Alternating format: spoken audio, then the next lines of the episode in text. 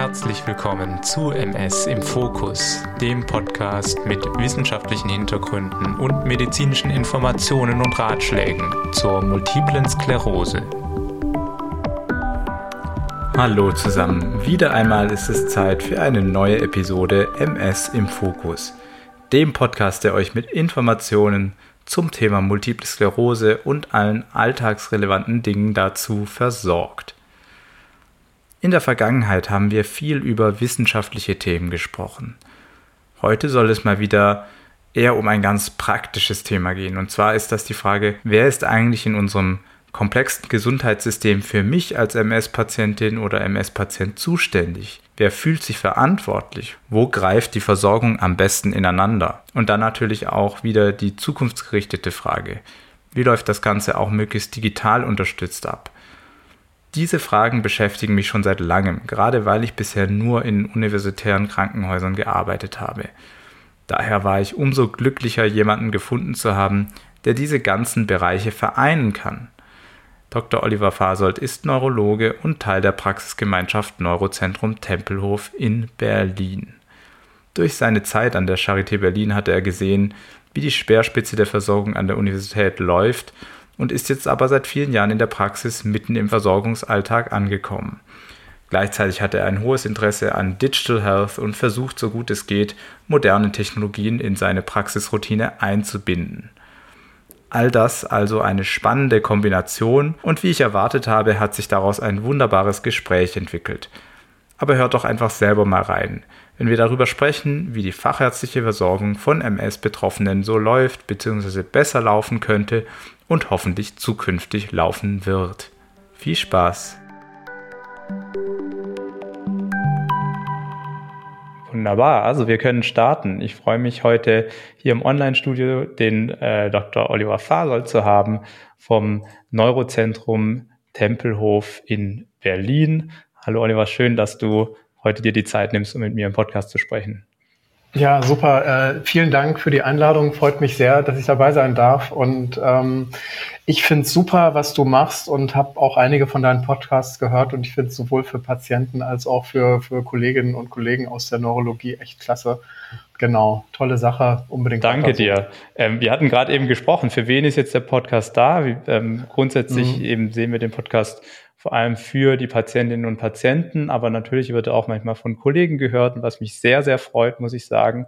Und heute haben wir uns als Thema rausgesucht, sowas, was ja so ein bisschen auf der, an der Schnittstelle von diesen ja. beiden Interessensgruppen ist, nämlich wie läuft denn die Versorgung der MS überhaupt so ab? Mal so ganz grob gesagt. Und ähm, ich muss sagen, ich bin da sehr stark äh, gebiased, wie man so schön wissenschaftlich sagt. Ich bin da äh, sehr geprägt von diesem universitären Kontext, weil ich einfach mhm. bisher nur da gearbeitet habe, was ein, ein, ein klares Minus ist. Und, und deswegen freue ich mich umso mehr, dass, dass du heute hier bist und ähm, von deiner Erfahrung und langjährigen Erfahrung aus dem wirklich ambulanten Sektor, aus der neurologischen Praxis erzählen kannst. Und du hast sogar auch beides erlebt, weil soweit ich weiß, warst du auch mal eine Zeit in der Charité, ja. also wirklich einem ganz renommierten Haus.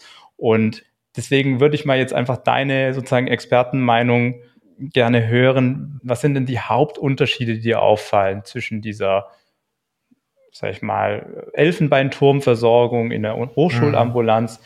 versus der wirklich Praxis im Alltagsleben sozusagen. Ja, also genau, ich würde das nochmal kurz bekräftigen wollen. Ich kenne die Perspektive aus der Hochschule nur allzu gut, weil ich sehr lange da eben auch gearbeitet habe, teilweise auch in der, in der Uni-Ambulanz gearbeitet habe. Und ähm, das, das Manko ist äh, so ein bisschen, dass man tatsächlich, wenn man in so einem Kontext arbeitet, nicht genau weiß, was außerhalb der Klinik passiert oder außerhalb von der Ambulanz passiert. Und wir haben mhm. damals tatsächlich, wenn wir ähm, in der Uniklinik Patienten mit MS neu diagnostiziert haben, die entlassen gleich mit einem Termin in der Hochschulambulanz. Ähm, äh, gar nicht jetzt aus bösem Willen, sondern weil wir einfach alle der Meinung waren, dass es niemanden gibt, der diese Patientinnen und Patienten ambulant adäquat versorgen kann. Und bei mir hat sich die Perspektive tatsächlich erst zu dem Zeitpunkt geändert, als ich nicht mehr so richtig wusste, was ich eigentlich wollte und äh, begonnen habe, ähm, mal um es kennenzulernen, in Praxen zu hospitieren. Mhm. Das waren dann zwar keine MS-Schwerpunktpraxen, aber ich habe das erstmal da gesehen, was ein niedergelassener Neurologe oder eine Neurologin in der Praxis so macht und war tatsächlich erstaunt, wie viel mehr Neurologie das ist, weil ich natürlich lange auch ähm, in den frühen Nullerjahren äh, in der Schlaganfallversorgung gearbeitet habe und äh, mich da entsprechend gut auskannte. Aber was man da eben nicht lernt, oder beziehungsweise Neurologie ist ja ein ambulantes Fach eigentlich. Mhm. Also es gibt ja, wenn man es jetzt mal unabhängig von den Sektoren betrachtet, relativ wenige Gründe bei neurologischen Erkrankungen, wenn man die hat, überhaupt im Krankenhaus zu übernachten. Und ähm, aber na klar, ein akuter Schlaganfall, ein Status epilepticus, äh, ein Guillain-Barré-Syndrom, das sind natürlich Erkrankungen, die in die Klinik gehören und die Neurointensivmedizin. Aber die MS ist eigentlich eine Erkrankung, für die man zum größten Teil keine Klinik braucht. Mhm. Ja? Und für mich war es dann eine Bewusstseinserweiterung zu sehen, wow, da gibt's ja Praxen, die machen das sogar als Schwerpunkt mhm. und ähm, war dann relativ begeistert von einer Praxis, die ich dann auch eingestiegen bin, nachdem ich aber selber auch nochmal in einer Spezialambulanz für MS gearbeitet habe. Ne? Und äh, deswegen, also wenn man es jetzt mal versucht, in wenige Worte zu fassen, es gibt relativ wenig Notwendigkeit, wenn man an einer multiplen Sklerose erkrankt ist, sich in einer Klinik behandeln zu lassen. Mhm. Geht eigentlich fast alles ambulant. Genau, und du hast jetzt gerade das Stichwort MS-Schwerpunktpraxis mehrfach erwähnt. Vielleicht ja. kannst du da mal ein bisschen drüber aufklären, was du darunter verstehst. Was zeichnet eine MS-Schwerpunktpraxis aus?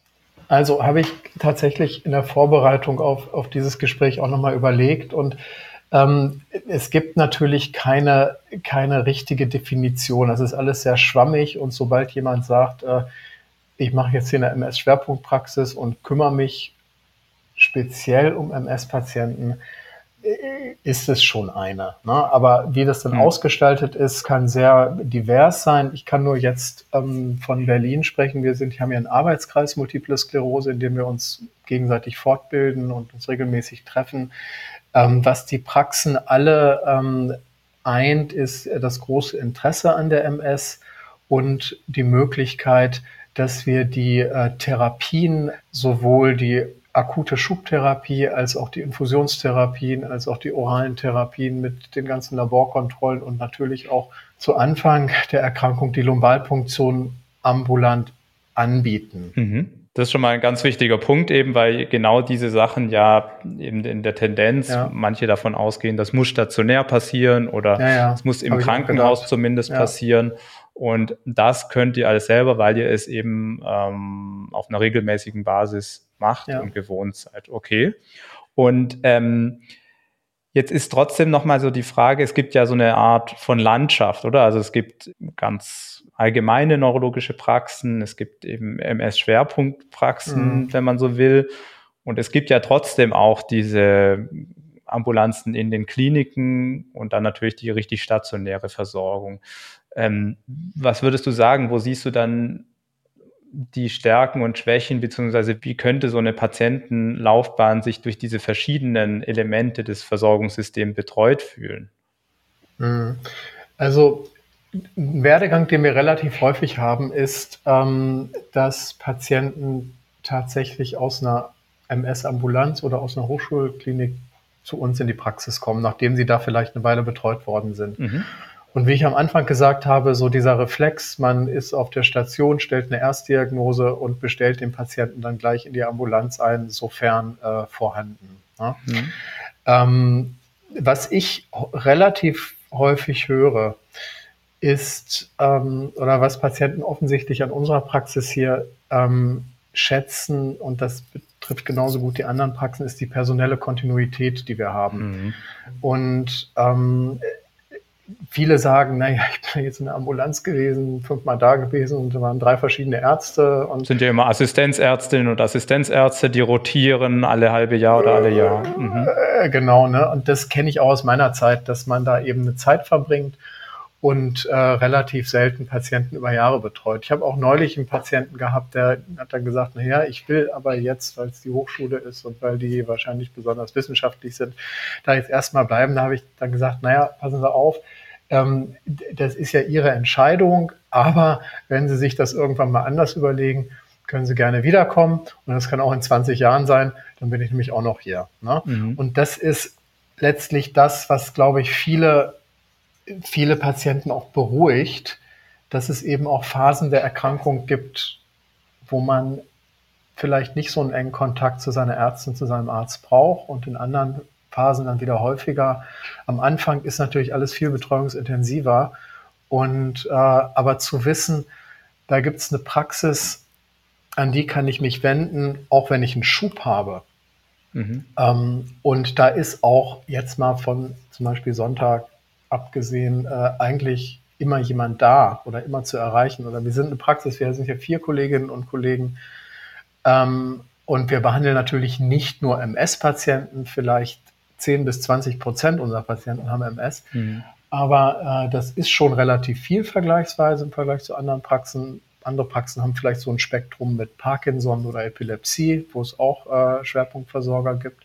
Mhm. Aber äh, zu wissen, da ist jemand da, der sich mit der MS auskennt und da kann ich hingehen, wenn was akut ist, ähm, äh, das ist doch für viele beruhigend. Und viele von meinen Patientinnen und Patienten habe ich jetzt gerade auch nochmal rekapituliert, behandle ich auch seit zehn Jahren. Mhm. Also seit ich mich, seit ich mich niedergelassen Dann habe. Dann kann man schön ein Vertrauensverhältnis aufbauen und, und langfristig weiß man auch, was funktioniert, was funktioniert nicht. Ja, mhm. ähm, ja spannend. Und mich würde aber auch interessieren, geht's, was sind so die Situationen, in denen ihr oder du dann doch sagst, ja, vielleicht ist es ein Thema, was man mal im an der Charité jetzt besprechen sollte. Gibt es da irgendwelche sozusagen Szenarien, wo du auch manchmal dann doch diese Rückzuweisung machst? Ja, ähm, ist tatsächlich selten, aber ähm, es gibt einige, also ich habe vielleicht so zwei, drei Patienten, die so dermaßen schwer an der MS erkrankt sind, ähm, wo ich dann ratlos bin, ne, die primär progrediente Verlaufsformen haben, die äh, oder Patienten, die äh, ihre ähm, Diagnose in den 90er Jahren bekommen haben. Ich habe einen Patienten, der ist fast locked in.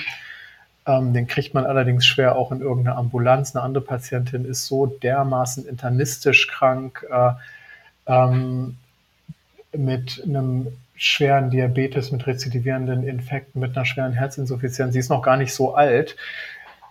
Ähm, also jemandem möchte man ungern Ocrevus geben, wenn sofort der Infekt exacerbiert, äh, der vielleicht da irgendwo schlummert. Mhm. Das Ernüchternde ist dann natürlich zu sehen, dass die Kolleginnen und Kollegen in der Hochschulambulanz ja auch nur mit Wasser kochen und dass solche Patienten dann oft zurückkommen, äh, ohne dass die irgendein Therapieangebot dort bekommen haben. Klar, die Fälle gibt es, aber es sind relativ wenige. Was eher eine Rolle spielt, auch nicht so oft, aber ist meinetwegen die Plasmapherese bei, äh, bei therapierefraktären schweren Schüben. Mhm. Kommt aber auch nicht so oft vor, weil einfach Schübe schon allein in den letzten zehn Jahren, in denen ich hier in der Praxis äh, bin, äh, durch die hochwirksamen Therapien, die uns jetzt zur Verfügung stehen, seltener geworden, sehr selten geworden sind. Mhm. Also wir hatten vor zehn Jahren bestimmt jede Woche mhm. hier Schubpatienten und äh, jetzt würde ich sagen vielleicht ein zwei, ein, zwei im Monat. Das spürt man richtig in ähm, der Praxis. Das spürt mhm. man. Es ist tatsächlich äh, beeindruckend, äh, wie gut die Immuntherapeutika, die uns jetzt zur Verfügung stehen, äh, so. Mhm. Okay, also was ich jetzt so rausgehört habe, ähm, so als Leitmotiv eigentlich bei Leuten, wo die Erkrankung sehr schwer ist, die könnten dann nochmal profitieren, vielleicht in der Hochschulambulanz gesehen zu werden. Hoffentlich. Und aber ja. vor allem auch bei sehr, sehr vielen Begleiterkrankungen, wo vielleicht noch was Rheumatisches oder sowas im Raum steht. Mhm. Ähm, oder so kenne ich zumindest auch aus München, waren die sehr ähm, häufig dann solche Patienten ähm, dann nochmal gesehen worden in Spezialsprechern. wo die Diagnose vielleicht unklar ist, ne? wo man eine Zweitmeinung mhm. möchte.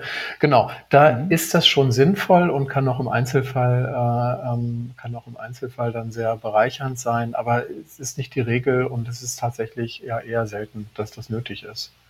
Mhm. Mhm. Ähm, ich hatte noch eine Frage mir überlegt, die die platziere ich jetzt doch vielleicht jetzt mal, weil mhm. ähm, du hast eben gemeint, Ja, also ähm, ist, du hast da so ein paar wie Beobachtungen gemacht und, und ähm, dich sozusagen Feuer gefangen für diesen, für diesen Alltag in der Praxis. Ein, ein Thema, was Patienten auch schätzen, ist diese personelle Konstanz. Mhm. Aber wenn es jetzt um dich geht, also was ist das, was du am meisten schätzt an diesem, an diesem System oder an diesem ähm, Ort der Praxis?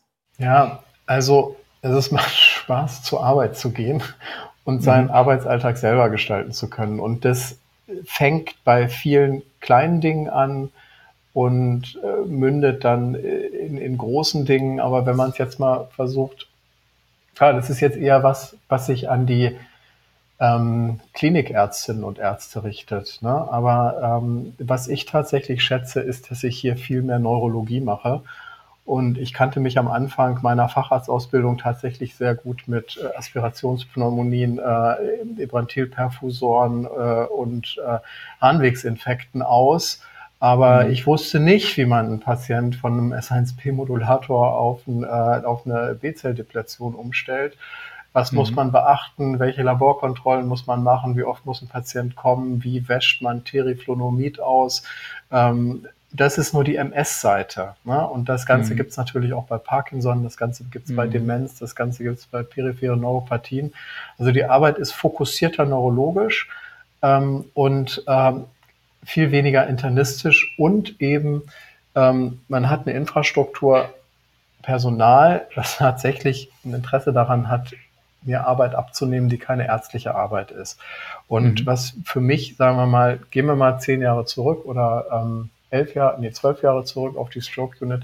Wenn wir morgens in der Frühbesprechung beschlossen haben, dass ein Patient ähm, ein Kontroll-CT mittags bekommen soll, habe ich das folgendermaßen gemacht. Ich bin hoch auf Station, habe dann so einen Anmeldebogen ausgefüllt. Da gab es einen Durchschlag. Ja, dann habe ich den Durchschlag zusammengerollt in die Rohrpost getan, habe die Rohrpost mhm. losgeschickt habe die andere Hälfte, das Original, aufs Fax gelegt, habe das mhm. dann runter in die Radiologie gefaxt und bin dann noch ähm, vier Etagen runtergelaufen in die Radiologie und habe dem Radiologieassistenten gesagt, das muss heute laufen. So, der kannte mhm. mich dann irgendwann auch sehr gut und ähm, es lief dann auch und da, also ich konnte damit eigentlich ganz gut umgehen, weil ich mir überall meine Wege gesucht habe. Aber als niedergelassener Arzt musst du nicht mehr Befunden hinterher telefonieren. Du musst dich mhm. nicht darum kümmern, dass Untersuchungen laufen. Ähm, du musst einfach äh, dich, du musst dich nicht um internistische Begleiterkrankungen kümmern, sofern sie nicht einen direkten Impact auf die Neurologie haben. Also man arbeitet wirklich fokussiert neurologisch und wenn man das dann in so einem interessanten Feld wie der MS macht, äh, macht es einfach Spaß. Äh, und der ganze Kleinkram, der sonst noch dazu kommt, nämlich, dass ich entscheiden kann, welches Ultraschallgerät hier steht und da nicht erst eine Oberarztkonferenz tagen muss, ähm, dass ich mir meine Praxissoftware selber aussuchen kann, ähm, dass ich mir das Personal selber aussuchen kann, trotz Fachkräftemangel, dass ich hier hinstellen kann in mein Sprechzimmer, äh, welche Pflanzen ich will und welche Bilder ich mag. Und äh, das ist einfach alles super. So, mhm. ich kenne auch niemanden, der das je bereut hat, in die Praxis gegangen zu sein. Deswegen, ich würde behaupten, hier arbeiten die zufriedeneren Ärztinnen und Ärzte. Und das spüren bestimmt auch unsere Patienten, obwohl ich auch nicht jeden Tag gute Laune habe. Das ist äh, eine sehr gute Überleitung. ähm, also klar, nicht jeden Tag gute Laune, das würde, glaube ich, jeder verstehen. Ähm, jetzt ist es aber natürlich so ein bisschen dieses Klischee und es wird auch von, von manchen Patienten ähm, sozusagen ärgerlich wahrgenommen, dass die Zeit natürlich schon begrenzt mhm. ist ähm, in ähm, den Facharztpraxen allgemein. Das betrifft mhm. sicherlich nicht nur die Neurologie. Und ähm, was würdest du sagen, dass der, der Faktor Zeit, ähm, wie spielt der bei dir rein? Eben manchmal müssen ja auch schwierige Gespräche und auch schwierige ja. Entscheidungen ja. getroffen werden, äh, Stichwort Therapieumstellungen, alles die Sachen, wo du gesagt hast, ja, das ist was, was ich ähm, eigentlich erst in der Praxis so richtig gerne und gelernt habe und gemacht habe. Aber ähm, ja, wie geht das mit der Zeit? Ähm, also ich verstehe den Punkt. Ich kenne das Problem aber auch aus der Klinik und ähm, man muss natürlich versuchen, da so optimal ähm, gegenzusteuern, wie es geht. Ähm, schwierig ist es immer, wenn jemand neu in eine Praxis kommt und äh, natürlich haben gerade Patientinnen und Patienten mit einer MS, die meist irgendwie zwischen 20 und 40 sind, überhaupt gar keine Erfahrung ähm, mit Praxen oder auch nicht mit Kliniken. Und äh, ja. das ist, wenn wir hier eine Patientin haben, die vielleicht in der Neurologie haben wir viele alte, alte Menschen, äh, die wir behandeln. Wenn, wenn jemand mit Mitte 60 vom Hausarzt überwiesen kommt mit Verdacht auf eine diabetische Polyneuropathie, dann wissen die meistens, wie das System funktioniert. Nämlich man hat Beschwerden, geht zum Hausarzt, wird überwiesen, geht zum Facharzt. Und die waren dann meistens auch schon bei anderen ähm, Fachärzten, vielleicht aufgrund von fachärztlich anderen Problemen. Mhm. Und äh, sind dann erstaunt, wow, der Neurologe, der hat ja plötzlich total viel Zeit für mich, ähm, mhm. weil die eben weil der, sagen wir mal, der Durchlauf in anderen Facharztpraxen viel, viel höher ist als in der Neurologie. Ähm, mhm. Und Neurologie ist sprechende Medizin, ist ein gesprächsintensives Fach. Wir brauchen Zeit, aber natürlich können wir nicht alle Bedürfnisse erfüllen.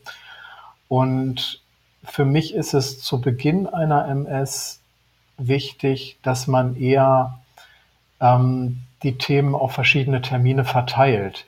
Also, dass ich jetzt jemanden über eine Erkrankung aufkläre und dann an dem Tag noch eine Therapieentscheidung fälle, ist völlig unrealistisch. Das geht schief. Mhm. Nicht nur aus Zeitgründen, sondern weil es einfach inhaltlich komplett äh, ein viel zu großes Thema ist. Mhm. Und was wir häufig machen, ist, dass wir so ein paar Therapieoptionen besprechen, vorstellen und dann sagen, passen Sie auf, äh, wir treffen uns in zwei Wochen nochmal. Ich gebe Ihnen auch nochmal so ein paar Tipps mit, wo Sie was nachlesen können. Sie schreiben sich dann bitte auch alle Fragen auf und dann sprechen wir nochmal.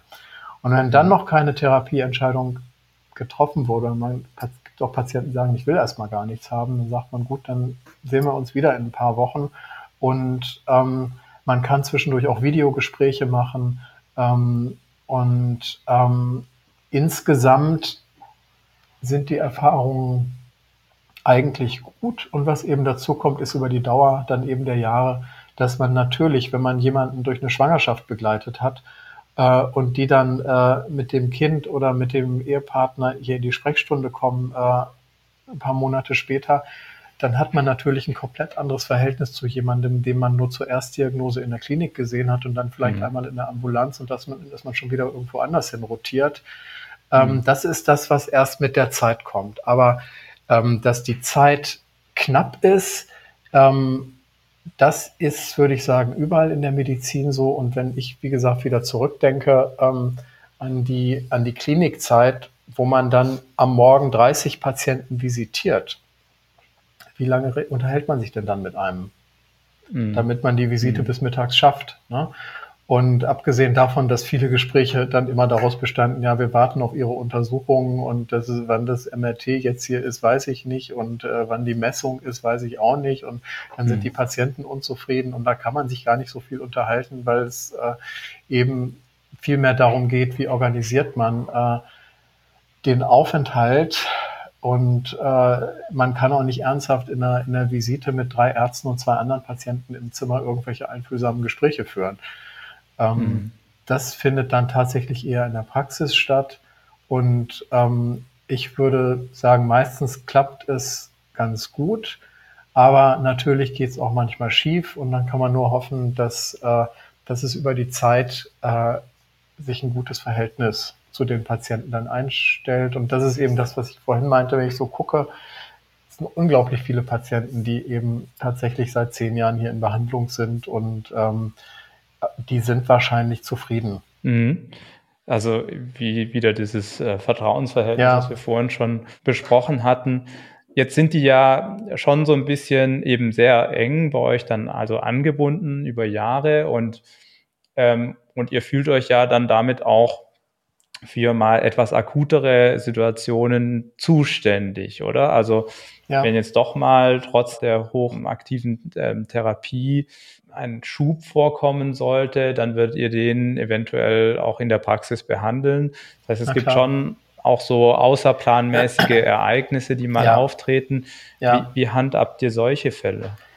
Also ähm, wir sind eigentlich sechs Tage die Woche gerüstet für Infusionstherapien hier. Mhm. Das heißt, wir haben mehrmals im Monat samstags zum Beispiel auf. In der Regel machen wir zwei Samstage im Monat. Wir haben aber auch kooperierende Praxen, ähm, wo wir Patientinnen und Patienten am Wochenende hinschicken können für Infusionstherapien. Mhm. Die MS-Patienten wissen bei uns, dass sie natürlich auch vorbeikommen können. Ähm, das ist eigentlich aber die schlechtere Variante, denn äh, dann kann es eben sein, dass sie warten müssen, äh, bis sie drankommen und dann muss man immer gucken, was ist jetzt wichtiger und ähm, besser ist es eigentlich, wenn sie eine E-Mail schicken und in der steht Verdacht auf Schub. Das mhm. hat bei uns dann höchste Priorität und wir haben ähm, Zeitslots am Tag, äh, die genau für solche ähm, Notfälle reserviert sind. Mhm. Und äh, in der Regel können wir, können wir jedem unserer Patienten, die akute MS-Probleme haben, entweder am gleichen Tag, spätestens am nächsten Tag auch einen Termin anbieten. Ähm, dass da jemand eine Woche warten muss, kommt, würde ich sagen, nie vor. Ähm, dafür ist das Personal geschult. Die wissen, was es bedeutet, wenn jemand einen Schub hat. Und die wissen, dass es ein Notfall ist und die wissen, dass sie uns sofort Bescheid sagen müssen. Und wir legen dann den Zeitslot fest, wenn es nicht gerade in diesen Notfallsprechzeiten ist. Mhm. Und ähm, ja, das funktioniert recht gut und schwierig sind tatsächlich ähm, Situationen und da sprechen wir meistens auch am Anfang drüber. Also ich fand ja deinen Podcast neulich auch nochmal, ich weiß gar nicht, wie alt der ist, aber den habe ich beim Joggen gehört. Äh, wie ist ein Schub definiert? Wann behandelt man mhm. den? Orale Therapie, mhm. ja oder nein? Ähm, das nochmal so zu hören, fand ich super referiert. Und ähm, aber in der Praxis ist es eben dann zum Beispiel, also Katastrophe wäre, jemand kriegt Freitagabend eine schwere Optikusneuritis. Ähm, sowas hat keine Zeit bis Montag. Mhm. Ja, das sind Situationen, wo ich sage, passen Sie auf, äh, wenn Sie eine schwere Sehstörung haben oder überhaupt nicht mehr laufen können und das kommt akut, dann warten Sie bitte nicht darauf, äh, bis wir Montag Ihre E-Mail beantwortet haben, ähm, sondern ähm, gehen Sie bitte in eine Klinik. Da gibt es dann mehrere, die ich in Berlin empfehlen kann. Und äh, aber die meisten anderen MS-Schübe fangen ja langsam an, bauen sich irgendwie auf, kribbelt es vielleicht mal ein bisschen, dann wird das Laufen vielleicht unsicherer. Ähm, da ist es dann meistens nicht schlimm, wenn die Symptome Freitag beginnen und die Schubtherapie erst am Montag beginnt. Mhm. Ja, super. Danke, dass es nochmal in so dieser Klarheit darstellt, wie das dann auch im Alltag ähm, handhabbar ist. Und ich finde es ja spannend, dass ihr sozusagen dieses E-Mail-Angebot macht. Das ist ja auch schon eine, sozusagen eine Fortentwicklung, weil, ähm, sag ich mal, grundsätzlich immer so dieses mit diesem Anrufen, dann ist es unklar und, und ja. die Sprechstundenhilfe weiß nicht, was sie mit den Informationen genau machen soll oder wie sie die weitergeben kann und ähm, und bei der E-Mail kommt sozusagen schon mal deutlich mehr Information direkt an. Ne? Und deswegen gehe ich davon aus, habt ihr dieses, dieses Medium gewählt als Signal für die Triagierung, die ihr dann intern macht. Gibt so ja auch Situationen, wo es mhm. einfach unklar ist, ne? wo jemand mhm. sagt, naja gut, äh, ich hatte mal den, äh, den Schub mit einer sensiblen Hemisymptomatik vor, vor fünf Jahren und jetzt kribbelt es irgendwie so ein bisschen an der linken Hand, aber eigentlich nur ein, zwei Mal und vielleicht war ich gestern Abend in der Sauna oder komme gerade aus Thailand zurück oder sonst wo, wo es heiß war, wo man dann nicht weiß, naja, ist das jetzt eine Schubreaktivierung, ist das ein UTOF-Phänomen oder sonst irgendwas. Mhm. In solchen Situationen, was da auch sehr hilfreich sein kann, dass man erstmal ein Videogespräch macht. Ne? Mhm. Und sagt, passen Sie auf, äh, ich habe das jetzt zur Kenntnis genommen, wir beobachten das erstmal und wenn es mehr wird, dann sind wir darauf eingestellt, dass wir sofort loslegen können mit Cortison.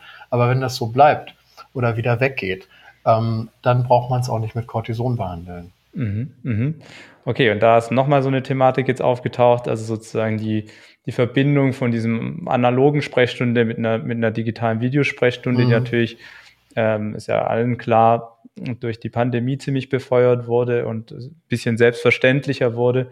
Ähm, und das ist eine super Überleitung, weil du bist nämlich ähm, da äh, sehr gerne vorne mit dabei und sehr interessiert an digitaler Medizin. Das ist so, sag ich mal, ein, eine Passion, die uns auch eint neben der MS. Und da würde ich gerne mal nochmal so umschwenken, weil ihr macht nochmal was ganz besonders Spannendes in eurer Praxis. Ihr seid Teil von einem ähm, Datennetzwerk, wenn man das so sagen kann. Ja. Ähm, Neurotransdata, ganzen ähm, in ganz Deutschland verteilt Praxen Patientendaten erhebt, um damit auch ähm, sozusagen Real-World-Forschung zu betreiben. Also wie kann man das besser ausdrücken? Anhand von, von Patientendaten, die sozusagen im echten Leben entstehen und nicht im Rahmen von irgendwelchen klinischen Studien, an irgendwelchen klinischen Studienzentren ähm, Erkenntnisse zu gewinnen, gerade in Sachen, wie gut sprechen Leute auf Therapien an etc. Ähm, wie genau funktioniert das? Wie läuft das ab und, und was, oh. was macht ihr damit oder die Kollegen, die das ja. Netzwerk betreuen? Also nochmal zum Hintergrund, also wir sind äh, ein Ärztenetzwerk ja, äh, aus, aus niedergelassenen Neurologinnen und Neurologen und auch Psychiatern teilweise, die über ganz Deutschland verteilt sind, viele in Süddeutschland auch, relativ wenige im Norden. Äh, und aus forschungsinteressierten Praxen. Viele kommen auch äh, aus, aus Hochschulen oder aus Kliniken, die sich zum Beispiel mit der MS viel beschäftigt haben. Und das Netzwerk gibt es seit äh, 2008 oder 2009 und ähm, wir wir treffen uns in regelmäßigen Abständen und überlegen zum einen, was für digitale Themen können wir vielleicht voranbringen und zum anderen, was für Datenbankprojekte oder mhm. ähm, können wir können wir zusammen stemmen. Und Kern ist eigentlich die MS-Datenbank, die inzwischen eine der größten MS-Datenbanken in Deutschland ist, mit über 27.000 Patientinnen und Patienten drin, wo wir mit einem Opt-in, also es ist ganz wichtig, die Patientinnen und Patienten werden aufgeklärt, dass sie an, an einer Forschungsdatenbank teilnehmen, an einem MS-Register teilnehmen, ähm, die Behandlungsdaten ähm, in strukturierter Form dokumentieren. Das heißt, wir erheben zu definierten Zeitpunkten, das sind mhm. meistens die Quartalsvisiten, wo sich die Patienten ja sowieso äh, für das Rezept und zur Blutentnahme vorstellen, ähm, den EDSS-Score, also den Score für die körperliche Behinderung, äh, der in einem Zahlenwert ausgedrückt wird. Wir erheben Laborbefunde, wir erheben Patient-Reported mhm. Outcomes zu Lebensqualität, äh, Fatigue, Symptomen und so weiter. Und ebenso fassen wir die MRT-Befunde strukturiert zusammen, die Schübe, die Medikation, die Begleitmedikation, äh, andere Erkrankungen, die bei den Patientinnen und Patienten auftreten. Das Ganze kann man dann in so einem Zeitstrahl darstellen. Also man sieht im Grunde genommen grafisch dargestellt den Verlauf der Erkrankung mhm. äh, über mehrere Jahre und hat im Prinzip die MS visualisiert. Ähm, das ist etwas, was mir, wenn die Patientinnen und Patienten hier reinkommen, sehr hilft, sofort zu sehen, wow, wo stehen wir eigentlich? Und äh, der EDSS-Balken ist jetzt stabil, seit wir vor fünf Jahren umgestellt haben oder so. Und Schübe muss ich ganz weit nach links scrollen, um da was zu sehen. Das ist dann erstmal beruhigend. Es gibt andere Patienten, da geht's hoch und runter. Ähm, aber es hilft im Grunde genommen, das Verständnis der Erkrankung zu strukturieren. Auf einen und Blick. Auf einen Blick. Und das sozusagen parat zu haben, ist ein riesiger Gewinn für die Behandlung. Und ähm, man kann dann letztlich an diesen Daten eben auch Analysen machen. Zum Beispiel haben wir ein Tool, das heißt Friend. Das kann sozusagen bei einer Therapieumstellung eine Wahrscheinlichkeit ausrechnen, wie gut Therapien funktionieren. Das heißt, man kann sozusagen schauen, wenn ich jetzt den Patienten auf dem Interferon hatte äh, und ähm, der ist zwischen 30 und 40 Jahren alt, hat zwei Kinder und an Begleiterkrankungen, weiß ich nicht, vielleicht eine Psoriasis, ähm, dann kann sozusagen das System über die 27.000 Patienten rüberlaufen und kann sozusagen für jedes Immunmedikament eine Schubwahrscheinlichkeit ausrechnen mit dem neuen Medikament und eine Wahrscheinlichkeit ausrechnen, wie hoch die Gefahr einer Behinderungsprogression ist. Mhm. Das ist auch alles publiziert und ist im Alltag zu sagen bei uns etabliert bei der Therapieumstellung.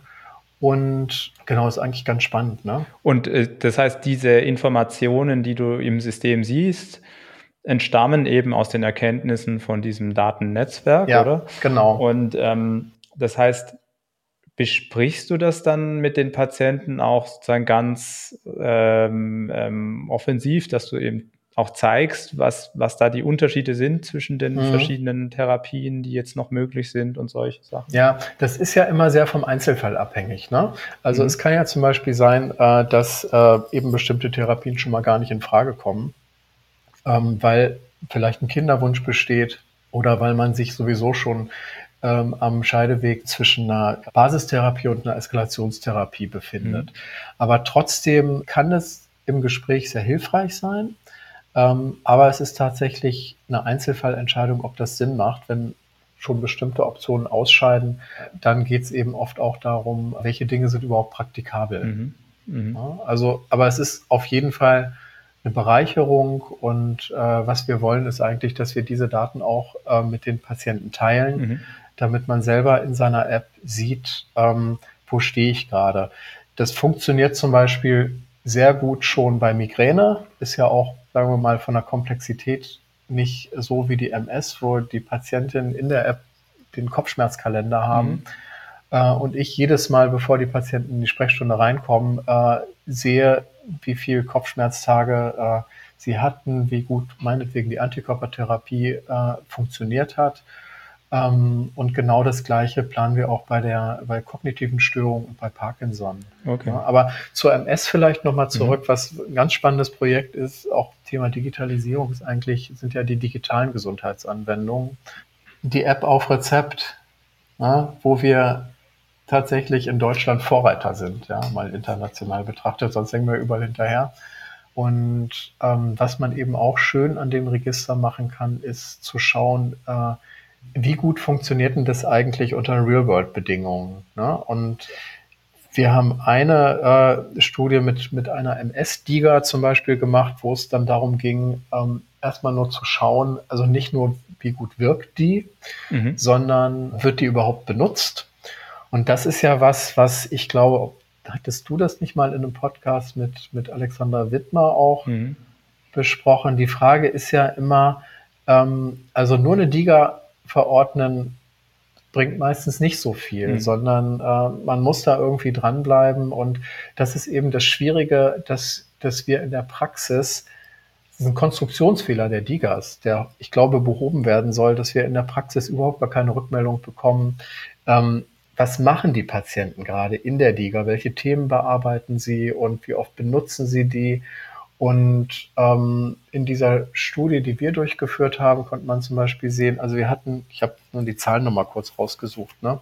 581 Patienten da eingeschlossen. Und von denen haben wir aber, haben wir überhaupt nur 376 diesen Code eingelöst. Das kann viele verschiedene Gründe haben, kann auch an den Kassen liegen, ne? aber man hat sozusagen erstmal eine riesige Dropout-Rate von Leuten, die es gar nicht installieren, weil es ihnen irgendwie zu blöd, zu umständlich oder sonst irgendwas ist. Und dann von den 370, die es benutzt haben, ähm, wollten dann auch nur 250 ein Folgerezept überhaupt haben nach einem Quartal, weil sozusagen das ausgelaufen ist oder nach einem halben Jahr. Und dann ist es wieder sehr heterogen, wer profitiert überhaupt davon oder wie oft wird das angewendet? Und dann sagt die DIGA, naja, eigentlich müsste man das zwei bis dreimal die Woche benutzen und dann findet man aber plötzlich raus, Patienten sagen, naja, wenn es hochkommt, habe ich es einmal die Woche benutzt. Ne? Und ähm, also es ist ja viel Euphorie um das Thema DIGA und ich finde es auch mhm. super. Mhm. Ich weiß inzwischen auch sehr gut, wer von meinen Patientinnen und Patienten davon profitiert. Mhm. Aber man muss eben auch ganz klar sagen, äh, es gibt eben auch sehr viele, die da einfach gar kein Interesse dran haben. Mhm. Genau, und ähm, das ist aber sehr spannend, dass ihr sozusagen hier gleich schon an, an der Monitorierung von der Nutzung der App dran seid ähm, und wie du sagst, auch schon Daten von Apps bekommt, wie eben der Migräne-Kopfschmerz-Tagebuch-App. Ähm, das geht ja sehr stark in die Richtung, wie man sich wie ich mir zumindest in, in einem zukünftigen Praxis- und auch Klinikbetrieb vorstelle. Ähm, was, was wäre denn für dich so die, ja. die, ideale digitalisierte Praxis in der Zukunft? Was, was ist da noch alles ja, möglich? Also die, die Videosprechstunde ist äh, eine, auch eine super Bereicherung für die Praxis. Ne? Und ähm, mhm. das, letztlich ist es in der Neurologie wahrscheinlich die hybride Praxis, äh, wo man beides kombiniert, weil natürlich kann ich keinen EDSS-Score erheben oder nur begrenzt, äh, wenn ich den Patienten nicht anfassen kann.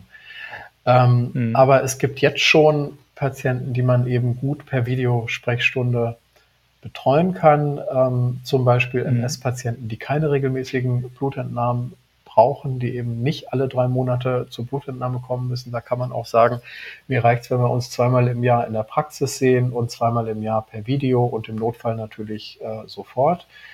Funktioniert bei der mhm. Migräne auch super, ähm, funktioniert bei, bei Neuropathien äh, äh, super, wo Patienten nur eine neuropathische Schmerzbehandlung bekommen. Das heißt, man kann äh, eigentlich sehr viel ähm, oder einen Teil der Behandlung in der Praxis selber ausdünnen und die Vorteile der, der Digitalisierung nutzen. Das Ganze in Kombination mit dem E-Rezept ist äh, ganz hervorragend. Wir haben jetzt in diesem Quartal, ich glaube, 700 E-Rezepte ausgestellt, auch nichts mehr ausgedruckt. Wow. Ähm, und mhm. die Rückläuferquote ist gering. Ähm, das heißt, mhm. dieses Einlösen per, per Versichertenkarte klappt ganz hervorragend. Ähm, ich hatte vorher zwar auch schon einige Patienten, die das E-Rezept von mir bekommen haben, aber die waren dann immer auf die App angewiesen. Und die App hat einfach so, so, eine hohe Schwelle gewesen, die zu installieren, weil man da zur Authentifizierung in die Krankenkassenfiliale gehen musste und dann musste man seine Krankenversichertenkarte ans Handy dranhalten und die PIN eingeben. Ja. also ganz schrecklich. Ja. Ähm, aber jetzt läuft es langsam. Ne? Und das ist genau die Richtung, ähm, wo ich denke, wo es hingehen sollte in der Neurologie Richtung hybride Praxis.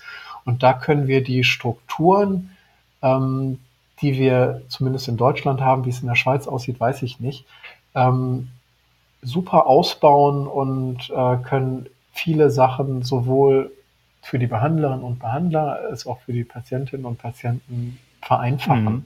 Ich glaube, ein Riesenthema, was tatsächlich in der Schweiz etwas besser funktioniert, aber auch noch nicht ganz ideal ist, ist natürlich der Austausch von Daten und Informationen mit anderen Stellen wie dem Krankenhaus.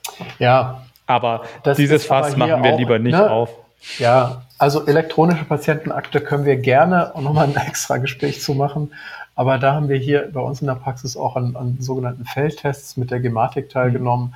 Ähm, das ist zwar alles mega umständlich, aber es mhm. funktioniert mhm. und da ist auch sicherlich einiges an Verbesserungen zu erwarten. Genau, klar. und ähm, wir würden da ja nicht so lange dran rummachen, wenn uns nicht diese Sicherheit der Daten ähm, so ein Herzensanliegen wäre. Ähm, sonst wäre das alles schon längst äh, schneller und, und, und, und einfacher ja. gegangen. Aber da gibt es natürlich schon einen, einen guten Grund dafür und natürlich auch ein paar Versäumnisse, aber da wollen wir nicht, nicht ganz äh, dieses Fass aufmachen. Ja, tausend Dank dir, Oliver. Ich ähm, fand es sehr, sehr spannend und vor allem hatte ich jetzt auch selber schon so ein bisschen das Gefühl, wow, dieses Bild der Zukunftspraxis ist, ist in, in Teilen schon sehr stark bei dir verwirklicht oder bei euch und das ist natürlich sehr spannend zu hören und ich glaube auch an die Patientinnen und Patienten, die jetzt dem Ganzen zugehört haben, das ist natürlich nicht der Alltag in, in allen Praxen und da hat ja wahrscheinlich erstmal auch eine, eine Ausnahme, was allein